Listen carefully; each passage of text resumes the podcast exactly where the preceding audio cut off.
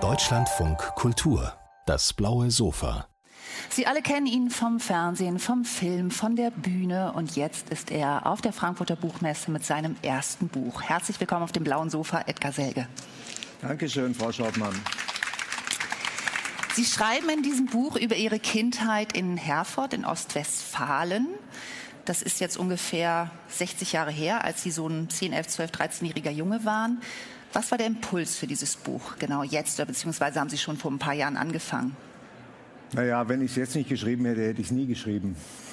Äh, das war mir schon klar. Es hat eine lange Zeit gedauert, fünf Jahre. Ich glaube, zunächst mal bin ich in meinem Leben von meiner Jugend äh, und von meiner Kindheit weggelaufen ins Leben rein. Ich habe nach vorne geguckt.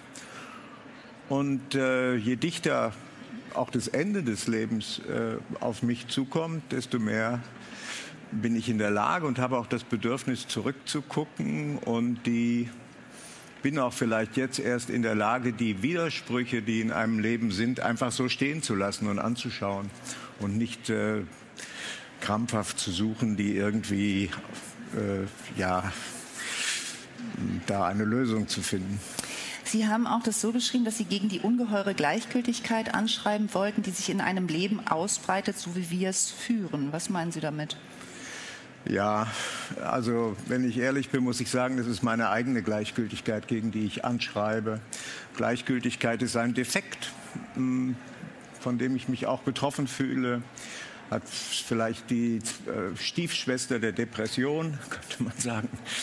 Ähm, jedenfalls ist es so, wenn ich schreibe und auch wenn ich spiele, habe ich den Eindruck, ich aktiviere Empathie mit meinen Mitspielerinnen und Mitspielern, aber auch mit den Figuren, über die ich schreibe aber eben dann nicht mit dem wahren Leben, weil eigentlich würde ich denken, also gerade ja, Sie in Ihrem Job, der so, sich ständig mit das der... Das ist nun mal so, dass, hm. ein, dass es Menschen gibt, die das Leben äh, in einem Ausdrucksmedium üben, um dann irgendwie im Leben selber vielleicht ein bisschen besser zu funktionieren. Was war das für ein Umfeld, in dem Sie groß geworden sind? Was für eine Familie? Das ist eine, ein, eine bildungsbürgerliche Familie, die mit starken äh, Bindungen an, die, an den Nationalsozialismus mm, in den 50er Jahren, Anfang der 60er Jahre noch lebt. Der Vater, mein Vater ist, äh, ist auch der Vater hier, äh, Direktor einer Jugendstrafanstalt, Jurist, ein sehr engagierter Jurist, für, gerade was die Resozialisierung jugendlicher Strafgefangene betrifft und ein ganz ausgezeichneter Musiker. Und äh, ich weiß nicht, in dem Leben meines Vaters ist das schwer auszumachen. Ist das mehr ein Jurist oder ist das mehr ein Pianist? Jedenfalls hat er äh, sein Leben dazu benutzt, mehrmals im Jahr äh, Hauskonzerte zu geben für Strafgefangene, viele 60 bis 80, die in unsere Wohnung gekommen sind. Mein Vater war dann sehr engagiert und auch ehrgeizig für dieses Publikum gespielt, das ihm nicht weglaufen konnte. Sie lesen jetzt eine Stelle genau über so einen Strafgefangenen, weil für Sie ja. als Kind war das natürlich ähm, wahrscheinlich interessant, befremdlich, äh, vielleicht auch beängstigend zugleich, von diesen Menschen umgeben zu sein. Aber Sie haben dadurch sicherlich auch eine Menge gelernt. Ja, es war äh, schon eine sehr ungewöhnliche Situation als zwölfjähriger Junge zwischen äh, ja, 16, 17, 18, 20-jährigen Strafgefangenen zu sitzen, die so im Alter meiner großen Brüder waren und äh, die mich auch gemustert haben und angeguckt haben und mich äh, verunsichert haben. Ich habe nicht gewusst, wo höre ich selbst auf, wo fängt der Strafgefangene an. Und mich hat das äh, interessiert, diese sogenannte kriminelle Energie, auch bei mir. Und dieses erste Kapitel, das so wie eine totale ist aus dieser Zeit, äh, beschreibt so ein Hauskonzert, wo ich die Musik reflektiere, die mein Vater mit einem Musiker macht, meine Eltern, also meine Mutter, mein, die umblättert, meine älteren Brüder und die Strafgefangenen, der, mit denen ich mich im Kopf unterhalte und ihnen praktisch unsere Wohnung und unser Leben erkläre in einer Form stummen Selbstgesprächs. Mhm. Bitte. Ja, danke, Frau Schau.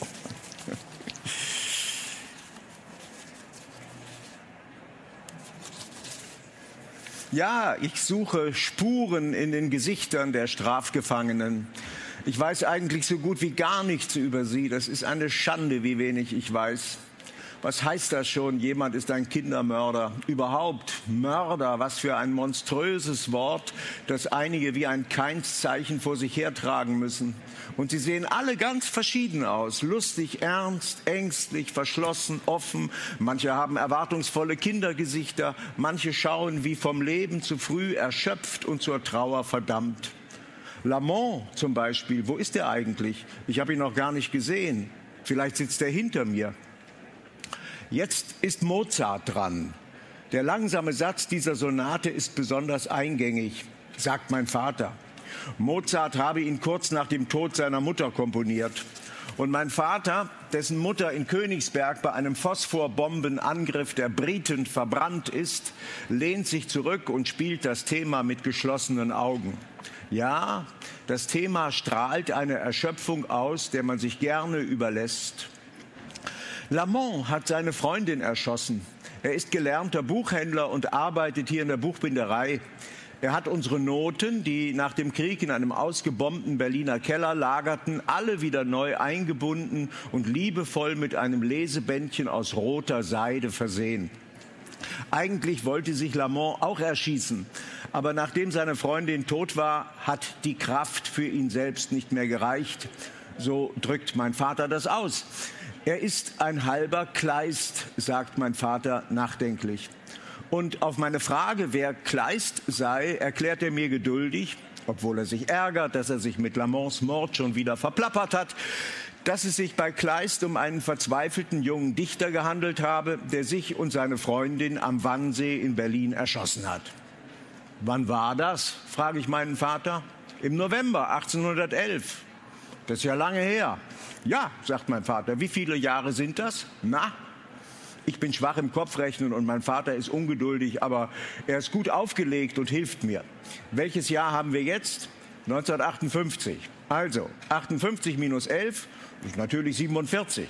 Also, 147 Jahre ist Kleist tot. Ein Goethe-Zeitgenosse. Zu Lebzeiten wurde er als Dichter nicht richtig anerkannt und Goethe hat sich gemeinsam mit seinem Freund Schiller über ihn lustig gemacht. Und deshalb hat sich Kleist und seine Freundin erschossen, frage ich. Mein Vater nimmt sich einen Augenblick Zeit und erzählt, als sei er damals Gerichtsreporter gewesen. Das weiß man nicht so genau.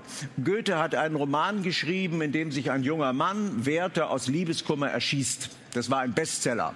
Und viele junge Leute, die selber Liebeskummer hatten, haben sich nach der Lektüre von diesem Buch erschossen. Und Lamont hat dieses Buch auch gelesen mit seiner Freundin. Aber er hat nicht begriffen, dass Goethe, der sich eigentlich auch erschießen wollte, nur am Leben geblieben ist, weil er das Buch geschrieben hat. Die Leiden des jungen Werther. Und weshalb ist Lamont ein halber Kleist? Ein halber Kleist, sagt mein Vater, ist die Hälfte von einem Ganzen. Das ist unter Juristen eine stehende Redewendung.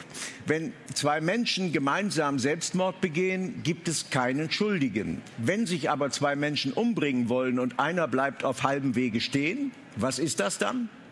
Dann gibt es einen Schuldigen, antworte ich wie aus der Pistole geschossen. Gut, sagt mein Vater, sehr gut. So kannst du Jurist werden. Das Interessante ist aber nun, dass man ja froh sein muss, wenn jemand seinen Selbstmord noch kurz vor der Tat stoppt, auch wenn er inzwischen zum Mörder geworden ist. Da muss man bei Lamont besonders froh sein, sage ich. Du hast vollkommen recht, aber das berücksichtigt kein deutscher Richter. Deshalb ist der halbe Kleist ein juristisches Beispiel für den Unterschied von Recht und Gerechtigkeit. Aha. Plötzlich schaltet mein Vater wieder um. Erzähl das bloß nicht weiter. Die Sache mit Lamont ist mir nur so rausgerutscht. Aber wenn mir morgen eine der Beamtenfrauen in der Nachbarschaft sagt, dass sie Angst vor Lamont hat, weil der seine Freundin erschossen hat, da kannst du was erleben. Das meine ich ernst. Dankeschön. Diese Szenen, äh, Herr Selge, sind lange her. Ähm, wie haben Sie sich diesem zwölfjährigen Edgar genähert, auch gerade was das Dialogische angeht?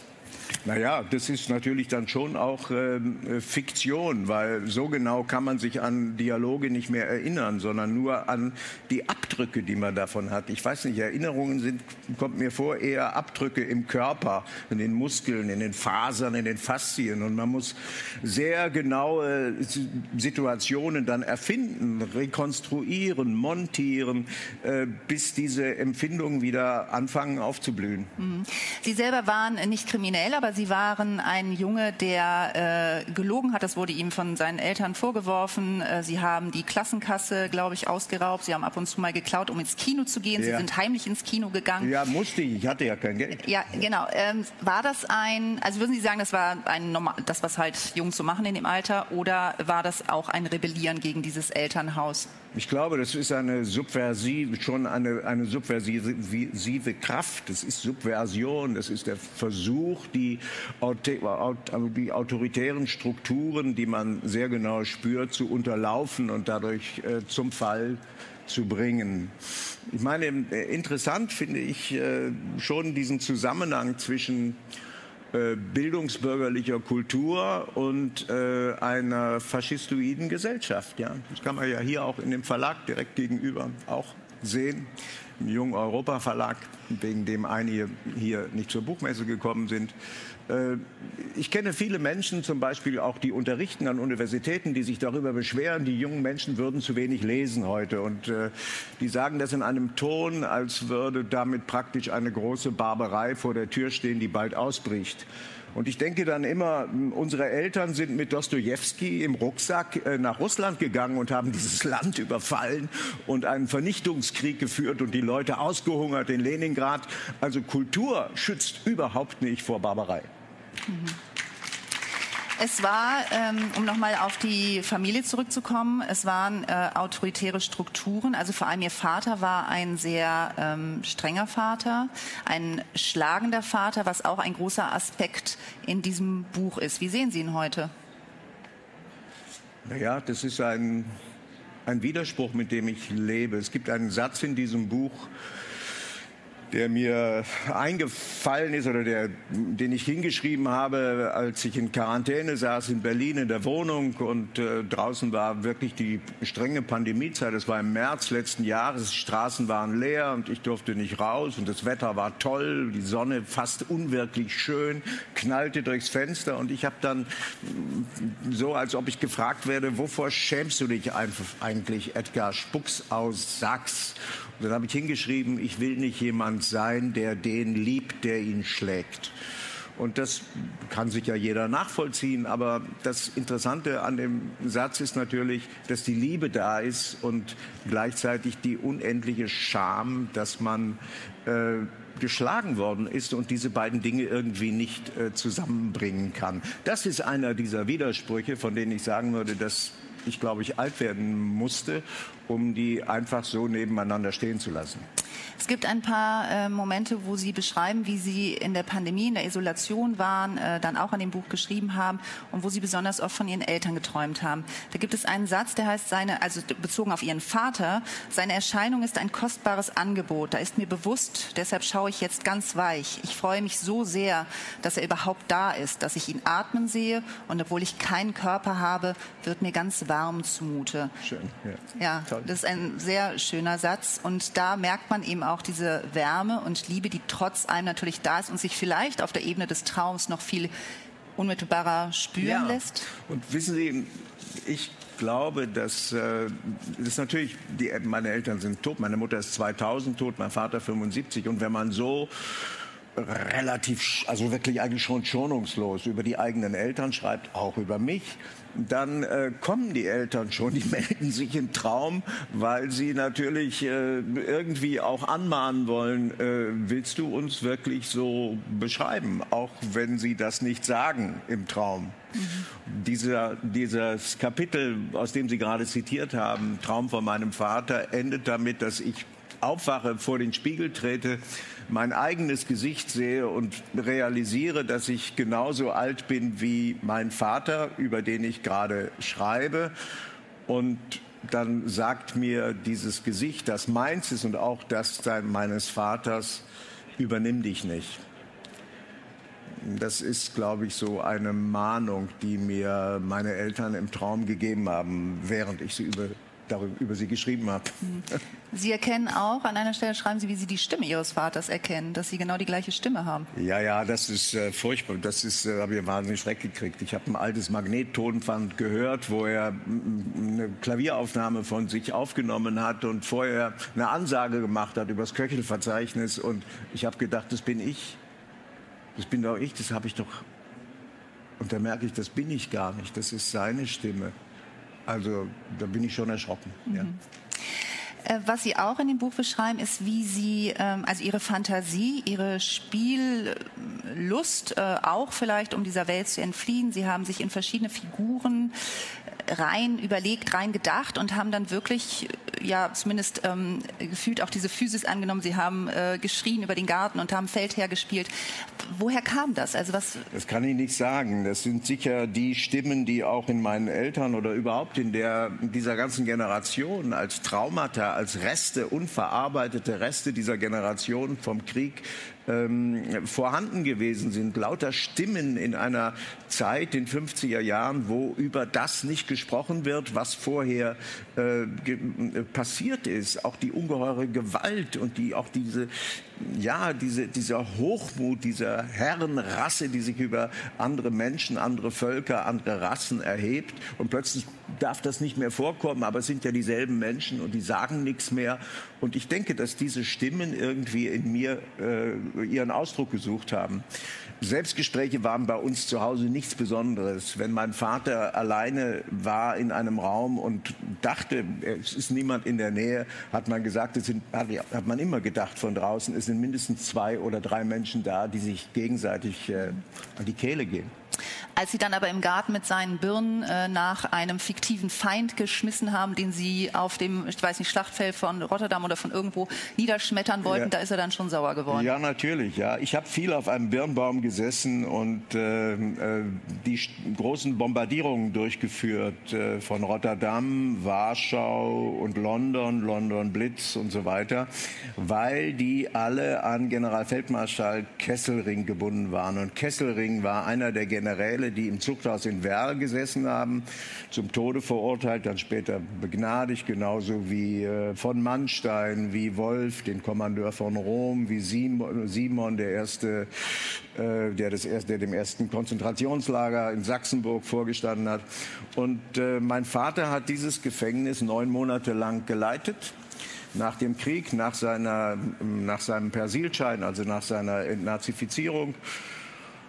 Dann hat die englische Besatzung ihn rausgeschmissen mit dem Satz, der Selge ist zu lasch, weil mein Vater ganz offensichtlich äh, davon überzeugt war, dass es typische Siegerjustiz war, diese Generäle mhm. festzusetzen. Und damit war er auch vollkommen äh, im, im Einklang mit der deutschen Politik. Auch Adenauer hat das so gesehen, hat die ja dann auch besucht und sehr schnell rehabilitiert. Er wurde jedenfalls entlassen, weil der Engländer gesagt hat, äh, der Selge fraternisiert. Hm.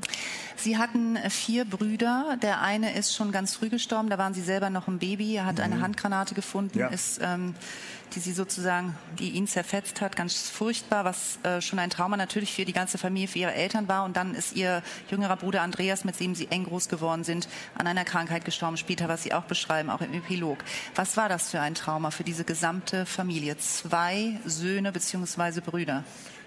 Ja, ich, das Mm. also das ist, Oder fragen das, Dreck, anders, das, ist ja. das, das dreckigste und blutigste und fürchterlichste, was man in einer Familie erleben kann. Auch Eltern, wenn ihre Kinder ähm, so verrecken. 1949, äh, meine Eltern waren Flüchtlinge, mein Vater hat bereits in Hamm gearbeitet, meine Mutter war allein in Bückeburg mit den Kindern, hat sich mittags hingelegt, weil sie auch lungenkrank war. Und mm, dieser Bruder ist mit einem anderen Bruder von mir in den Palaisgarten gegangen und sie haben nach Sachen gesucht, die man irgendwie benutzen kann. Altes Besteck oder was. Die haben ja nicht viel gehabt. Und dann haben sie dieses Ding gefunden, diese Handgranate und haben die, die haben sie mitgenommen. Er hat da zu Hause auf eine Sandsteintreppe gelegt und hat gesagt, wer mir das aufmacht, der kriegt zehn Pfennig. Und dann war niemand da, der das aufmacht. Dann hat er sich einen Krocketschläger geholt und hat da drauf gehauen. Mhm. Und mein Bruder, der das überlebt hat, äh, ist mit mir ja, 40, 45 Jahre später dahin gefahren und hat mir das noch einmal genau geschildert und erzählt. Und in einer Familie ist es so, dass äh, die Eltern sich so entsetzliche Vorwürfe natürlich ihr Leben lang darüber machen, Sie haben von diesem Bruder immer wieder versucht zu erzählen. Gab sehr schöne Geschichten. Und mich hat total fasziniert, dass meine Eltern immer angefangen haben, die zu erzählen. Und an einem bestimmten Punkt, wenn der da auch draufgeschlagen hat oder auch bei anderen Geschichten, nicht mehr weiter erzählen konnten und äh, weinen mussten. Und die Zeit, die sie sich gelassen haben, um in Ruhe zu Ende zu weinen, beide in ganz verschiedenen Tönen, bei meiner Mutter so ein leises, hohes Wimmern, bei meinem Vater so ein tiefer, durchgezogener Ton und dann hatten sie die Hände aufeinander und dann irgendwann ist das praktisch äh, abgesackt äh, und sie in den, in den, soll ich sagen, in den großen Atem und dann konnten sie weitererzählen, haben sie weitererzählt, bis sie wieder geweint haben. Und diese Art Geschichten zu erzählen, unterbrochen durch nicht mehr weiter können, weil es einem den Hals zuschnürt und das Abwarten, bis sich das abgeatmet hat und man wieder weiter erzählen kann, das hat mich ungeheuer beeindruckt. Hm. Später ist dann eben Ihr anderer Bruder äh, gestorben, der Ihnen besonders nah war. Da schreiben Sie an einer Stelle, du warst weg und die Suche nach meinem eigenen Leben ging los. Ja. Das war also ein Verlust, der eigentlich nicht zu fassen war und Sie wussten nicht, wohin damit, weil er gehörte praktisch zu Ihnen, ja. Ja, ich würde sagen, es äh, gerade auch in so einer bildungsbürgerlichen Familie, es braucht einen Punkt in jedem Leben, wo man spürt, man muss sich aus der eigenen Familie lösen. Die wichtigen, wirklich wichtigen Menschen werden außerhalb deiner Familie sein. Du musst dir dein Publikum, ich meine es gar nicht im Sinne von Schauspieler, woanders suchen. Du musst dir die Resonanzräume, deine Freunde und Freundinnen woanders suchen. Ist es Ihnen, also Sie wollten oder haben dann Musik studiert, wollten eigentlich erstmal Pianist werden, wahrscheinlich mit dem Ziel, schätze ich mal. Ja. Ähm, ist es im Nachhinein gesehen für Sie mh, hm, schlüssig sozusagen, dass Sie dann der Schauspieler geworden sind, der Sie sind? ja, es ist alles schlüssig, was ist. Ja. Ja?